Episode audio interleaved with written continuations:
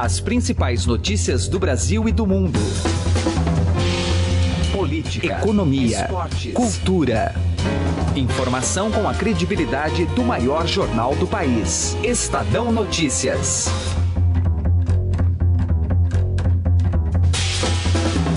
Olá, seja muito bem-vindo a Estadão Notícias desta quinta-feira, 6 de abril de 2017. Eu sou Emanuel Bonfim e apresento para você, a partir de agora, os principais destaques desta edição do programa. Termômetro do Congresso.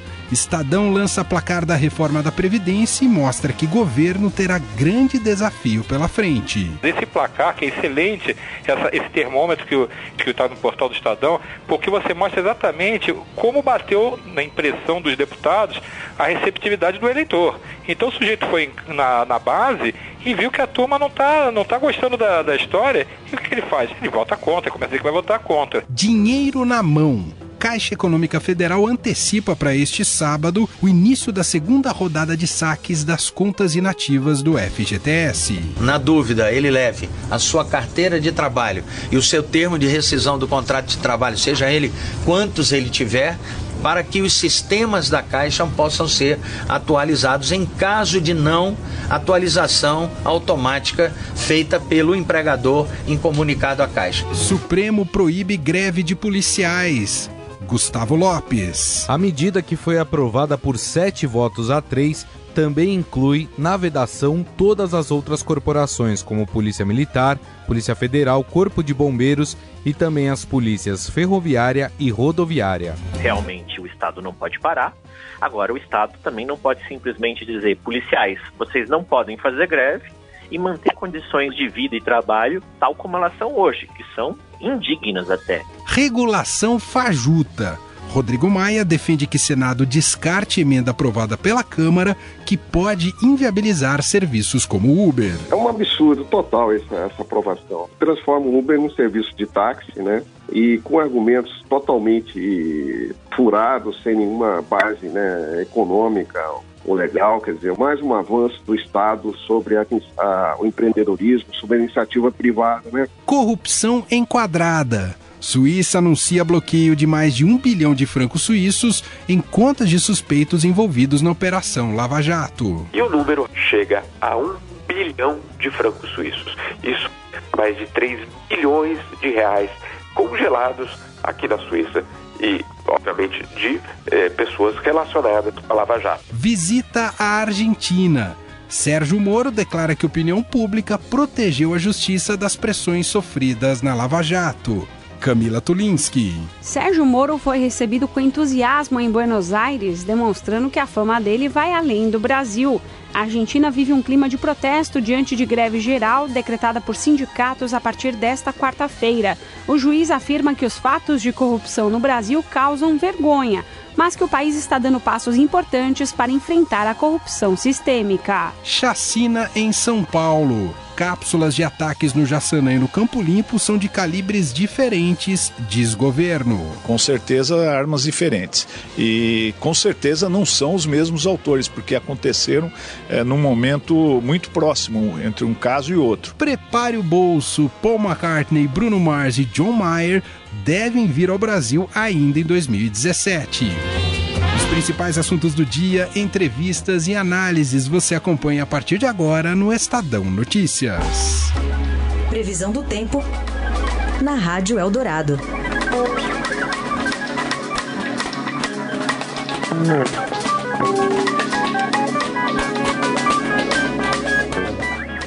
E vamos saber agora como é que fica o tempo nesta quinta-feira com Fabiana Vaicamp, direto da Clima Tempo.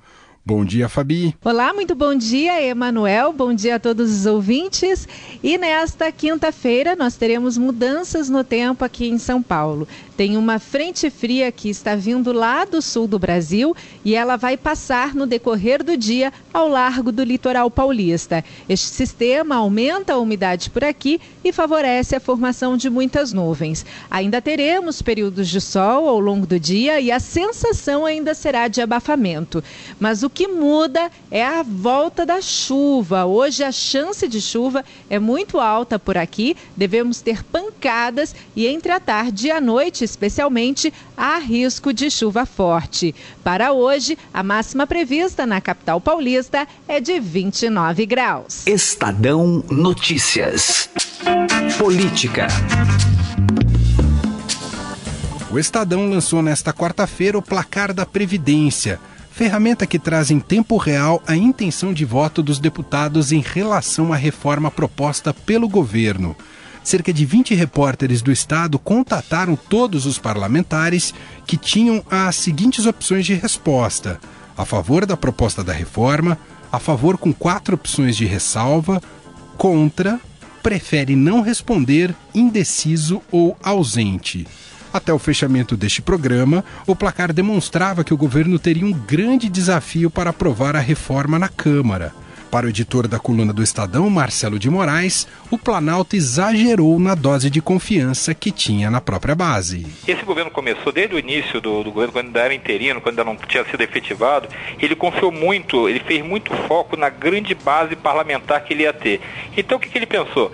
Eu tenho os votos, uma, realmente a, é, a, as primeiras votações passaram sempre com muita vantagem. Então assim, eu tenho os votos todos para aprovar o que eu quiser. Só que é outro negócio, falta combinar com os inimigos. Combinaram com os russos? Ninguém combinou com os russos, né? Porque o sujeito que é deputado federal, ele apoia o governo, mas ele tem uma eleição para disputar no que vem.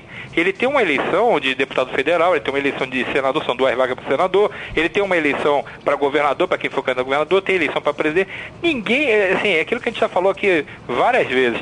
É, reforma da Previdência, é o tipo do projeto, todo mundo entende. A sua avó entende, a sua tia entende, sua mãe, porque mexe com a vida de todo mundo. É vida real. Então, quando você passa, e tem muita gente que, é, se o governo se comunica mal, nesse caso, é, a, a turma que, que está contra a proposta se comunica muito bem. Passa logo o negócio, vai acabar a sua aposentadoria, você não vai ter, vai se aposentar com 200 anos de idade, você não vai ter direito a mais nada. Então essa turma, esse recado colou muito fácil e está refletindo agora na base. Esse placar que é excelente, essa, esse termômetro que está no portal do Estadão, porque você mostra exatamente como bateu na, na, na, na, na impressão dos deputados a receptividade do eleitor. Então o sujeito foi na, na base e viu que a turma não está não tá gostando da, da história, e o que, ele faz? Ele vota contra, começa a dizer que vai votar contra. Então, é, o governo já mandou recados, há, há, uma grande mobilização sendo feita a partir de agora, já caiu a ficha do governo que precisa trabalhar, a reforma é necessária, é, você pode até questionar qual é o tipo de reforma, quais são a, a, os componentes, como é que vão ser os termos disso, mas ela é necessária e caiu a ficha do governo que essa vitória não está ganha, mesmo pelo contrário, está difícil de você conseguir aprovar do jeito que está o projeto. Direto ao assunto, com José Neumann e Pinto.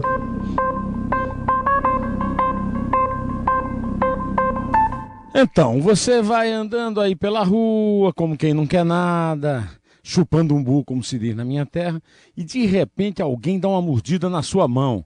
Ou melhor, mete a mão no seu bolso. Quem está fazendo isso é o deputado Vicente Cândido, do PT de São Paulo. Olha, o PT já roubou bilhões, nos governos Lula e Dilma, mas não se cansa. Vicente Cândido faz uma cara de Cândido, uma cara de anjinho, para tentar nos tungar. No meio de uma reforma política que ele está relatando lá na Câmara, tem a concessão graciosa de dois, eu disse dois, bilhões de reais para as campanhas políticas. Isso significa 70% do que custarão as campanhas, os outros 30% poderão ser conseguidas por doação. Olha só que absurdo, né? Quer dizer, você vai pagar a campanha dos partidos, né? Com seu dinheiro suado, surrado, ganho honestamente, que não foi roubado, para os dirigentes do partido, do PT, do PMDB, do PSDB, todos os partidos da base aliada e da oposição, para que eles escolham os deputados estaduais, federais, vereadores e senadores na próxima eleição. Vão ser apresentados numa lista por ordem da direção partidária. Isso é pago por você, 2 bilhões de reais. Atualmente os partidos já têm um bilhão do fundo partidário. Isso é o que se chama de assalto à mão desarmada. Eles não precisam nem correr o risco de usar o revólver para aplicar esse tipo de assalto. Este país é ou não é uma vergonha! Estadão Notícias. Economia. A Caixa Econômica Federal antecipou para este sábado o início da segunda rodada de saques das contas inativas do FGTS. De acordo com o presidente do banco Gilberto Ock, cerca de 2 milhões de trabalhadores vão receber os depósitos dos recursos a que têm direito em suas contas. Clientes que tinham conta na Caixa, mas que a conta tinha algum bloqueio e não aceitava algum tipo de depósito. Isso nós já corrigimos. Nós temos dois cenários importantes é, que voltamos a apelar ao trabalhador que quando se dirigir a uma agência da Caixa, na dúvida, ele leve a sua carteira de trabalho e o seu termo de rescisão do contrato de trabalho, seja ele quantos ele tiver, para que os sistemas da Caixa possam ser atualizados em caso de não atualização automática feita pelo empregador em comunicado à Caixa. Neste período, podem retirar os recursos os nascidos em março, abril e maio.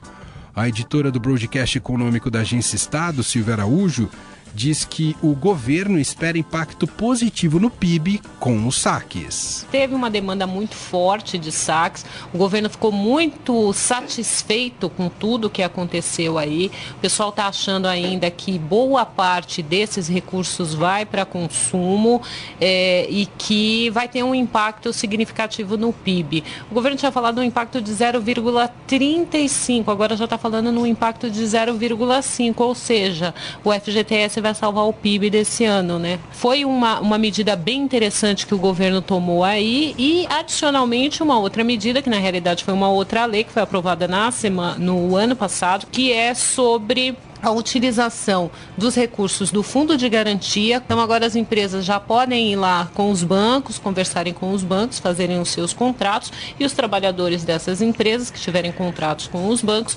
poderão fazer ali o empréstimo consignado e dando como garantia o seu fundo, o seu FGTS, o fundo de garantia.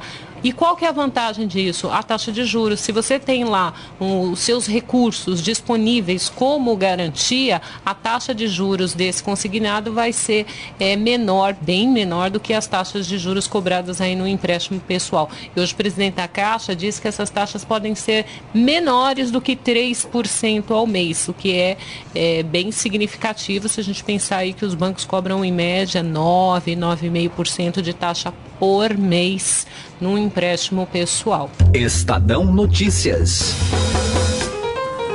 Por sete votos a três, os ministros do Supremo Tribunal Federal declararam inconstitucional o direito de greve de servidores públicos de órgãos de segurança e decidiram proibir qualquer forma de paralisação nas carreiras policiais. O destaque com Gustavo Lopes. Para conversar sobre o assunto, está na linha conosco o Renato Sérgio de Lima, ele que é diretor-presidente do Fórum Brasileiro de Segurança Pública. Renato, como vai? Tudo bem?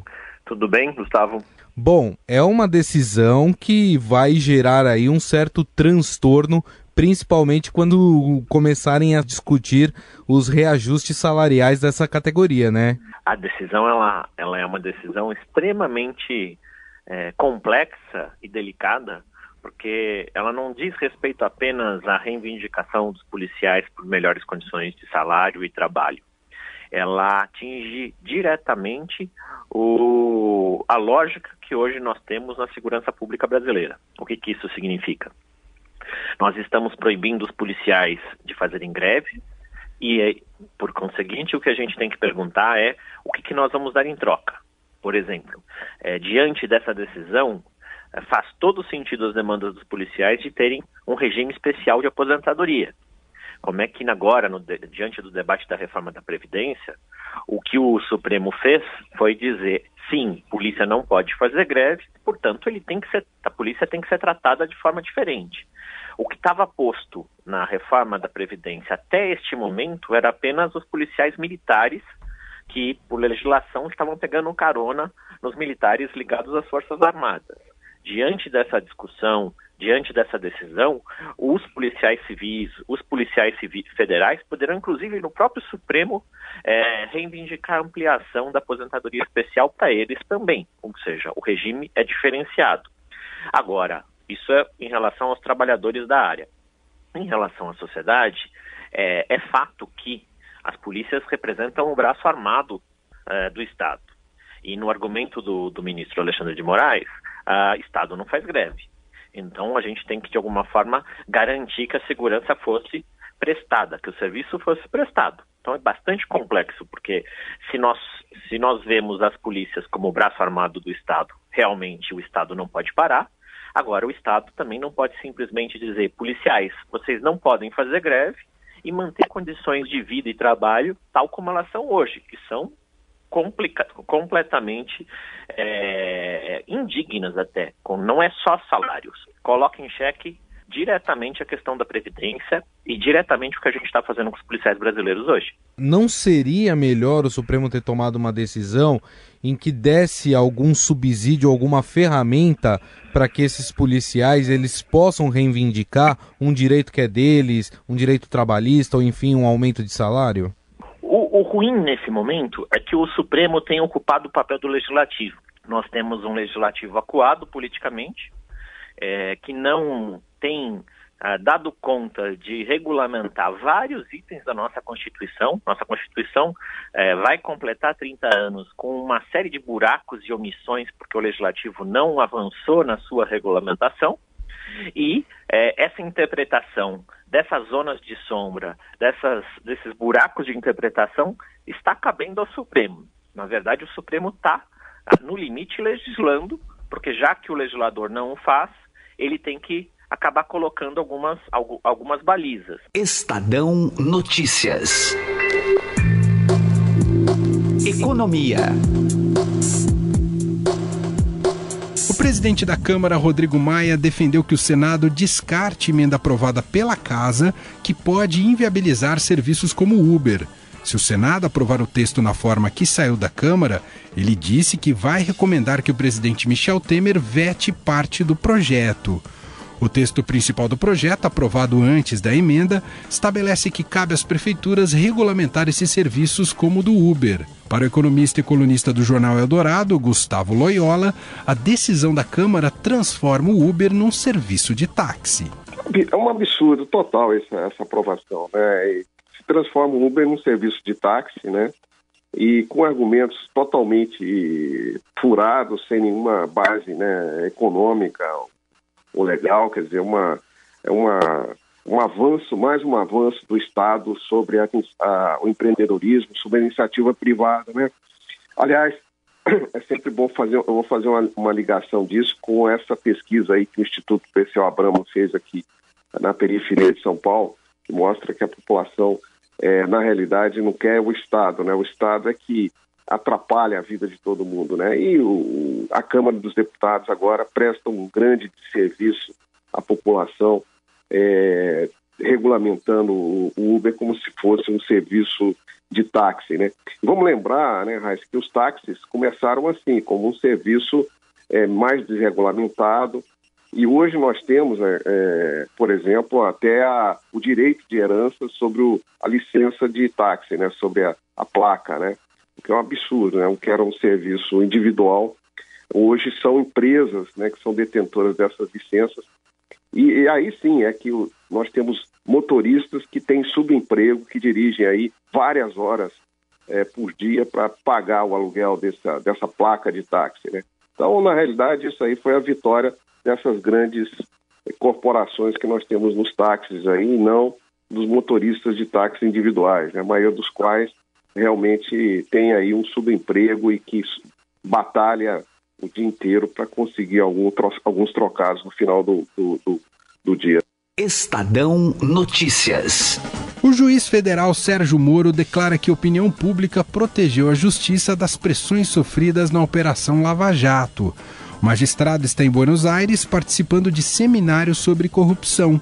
As informações com Camila Tulinski. Sérgio Moro foi recebido com frisson pelos argentinos, comprovando que a fama do magistrado brasileiro ultrapassa as fronteiras do país. Ele está na Universidade Católica, em Buenos Aires, para um seminário sobre corrupção. Nesta quarta-feira, sindicatos da Argentina decretaram greve geral contra a política econômica e trabalhista do governo Maurício Macri. Para Sérgio Moro, o gatilho que disparou o escândalo da Petrobras e que respingou na política e no mundo empresarial brasileiro, abalando também países como Peru e Colômbia, foi a opinião pública. O juiz disse que isso serviu como proteção para ele, os procuradores, a Polícia Federal e todos que intervêm nesse caso complexo. Em meio à crise financeira no Brasil, Sérgio Moro é enfático. O que causa danos à economia não é a revelação dos crimes, mas os crimes em si. Tá? Nenhum país deve ter vergonha, ao contrário, é motivo de orgulho o enfrentamento da corrupção sistêmica. Sobre a Odebrecht, Sérgio Moro usou a palavra louvável quando descreveu a mudança de comportamento da empresa ao longo da investigação Lava Jato. É algo que deve ser digno de elogio das empresas.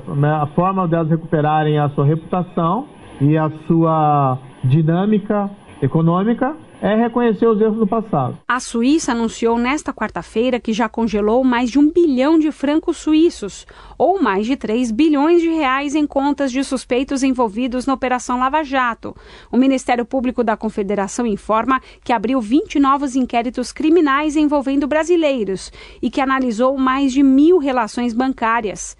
As autoridades suíças confirmam que investigam desde 2014 o caso envolvendo a Petrobras, especialmente crimes de lavagem de dinheiro e atos de corrupção.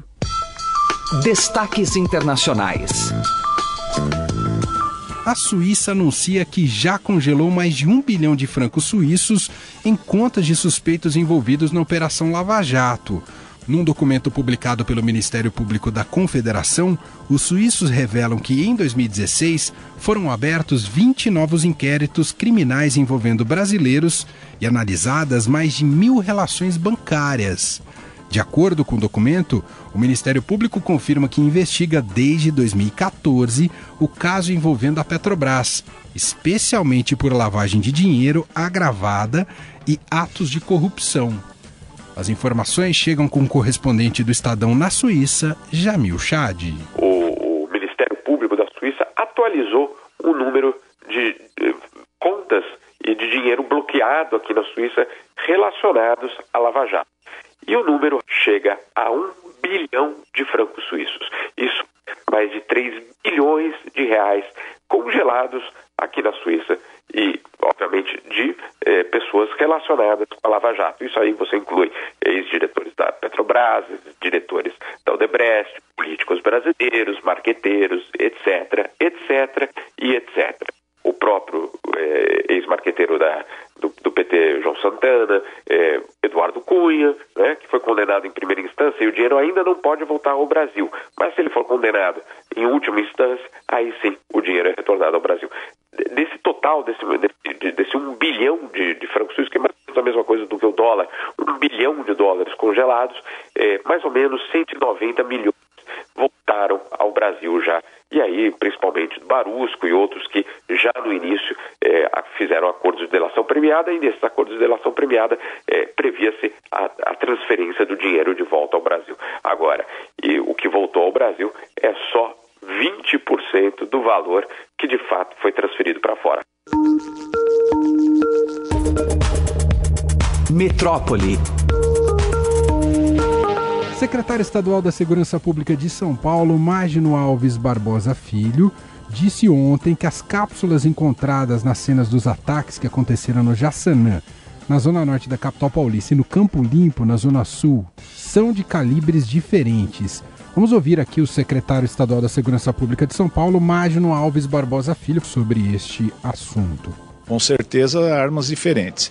E com certeza não são os mesmos autores, porque aconteceram é, num momento muito próximo entre um caso e outro. É, mas é, o envolvimento de um mesmo grupo criminoso tem que ser investigado. Bom, para a gente continuar dentro deste assunto, a gente bate um papo agora com o repórter Luiz Fernando Toledo, que conversou com alguns dos familiares das vítimas dessa chacina. Tudo bem, Toledo? Bom dia para você. Tudo bem, Manuel. Bom dia, bom dia aos ouvintes também. É, o clima ali era bastante pesado, né? Até pela toda a situação trágica. Então, na verdade, a maioria dos familiares recusaram dar entrevista. A gente foi na casa de cada um deles, tentou conversar. O único que eu consegui conversar ali por alguns minutos, consegui conversar bem, foi o pai do José, que também se chama José, que é uma das vítimas que sobreviveram. Foi um dos casos mais dramáticos, porque ele, ele estava no, no bar, é, de acordo com o que o pai dele contou, estava acontecendo uma festinha ali, é, um dos, dos rapazes era aniversariante. O relato que ele disse ao pai é que chegou, chegaram dois motoqueiros, começaram a atirar sem perguntar o nome de ninguém, sem falar nada. Eles chegaram em duas motos, começaram a atirar e foram embora. O José conseguiu escapar do bar, embora ele tivesse sido baleado, conseguiu correr, subiu uma escadinha e chegou na rua do lado. E nessa rua do lado ele começou a gritar, pedir socorro. Foi então que as pessoas chegaram e começaram a, a tentar ajudar. No começo todo mundo ficou meio com medo, ficou achando que tinha alguém perseguindo o José e ficaram com medo de sair de casa. Mas depois que viram que ele estava sozinho, é, alguns vizinhos foram até ele. Quer dizer, Toledo, que ainda há uma perplexidade de, de todos, imagino que dos familiares, para entender a motivação dessa chacina, Toledo? Exatamente. Já tem é, boatos de todo tipo, né? Eles falam já escutei umas duas, três versões. Uma hora o motivo é tráfico de drogas. Já escutei também que era um bicheiro que teve um problema, conflito interno, invasão de terra. É, já tem algumas versões circulando ali, mas como não é nada oficial e, e a gente só está coletando relatos de moradores, não dá nem para dizer é, o, o, que é o que não é, né? O, o, que é certo é que as famílias estão muito chocadas, é, não, não, não querem falar, não, a gente tentou chegava na frente da casa, a pessoa já, já pedia, por favor, para não que não queria falar naquele momento, que era um momento difícil, e a gente tem que entender, né? Não, é, quando a família quer falar, é, é diferente. E, e, os vizinhos estão muito assustados, né? Como, como, como eles disseram, não, não é uma coisa que, estão acostumados a ver. As pessoas estão bastante assustadas ainda. Eu conversei aqui no Estadão Notícias com Luiz Fernando Toledo, que vem acompanhando o caso, e claro, Uh, toda a sua apuração e produção também está em estadão.com.br. Obrigado pelas informações, Toledo. Um bom dia. Cultura.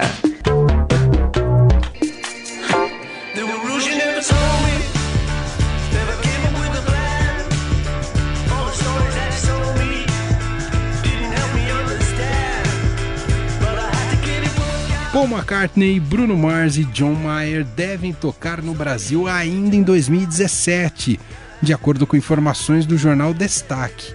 Os shows aconteceriam todos depois do Rock in Rio. Paul McCartney e John Mayer em outubro e Bruno Mars em novembro ou dezembro. O ex-Beatle já fez 20 shows no Brasil em oito passagens. A mais recente foi em 2014, na turnê do álbum New. Ele ainda não fez shows em 2017, mas a mídia internacional espera um novo disco para este ano. John Mayer passou pelo Brasil no Rock in Rio em 2013 e também tocou em São Paulo. Bruno Mars não toca no país há cinco anos. Sua última passagem foi em janeiro de 2012.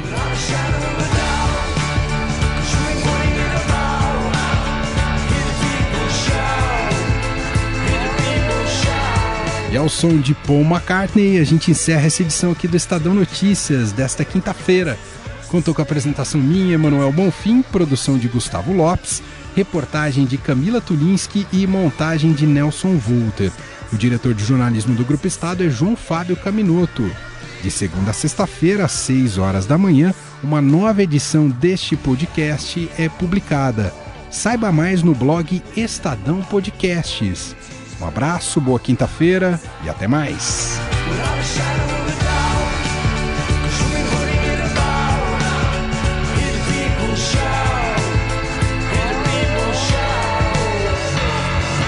Estadão Notícias.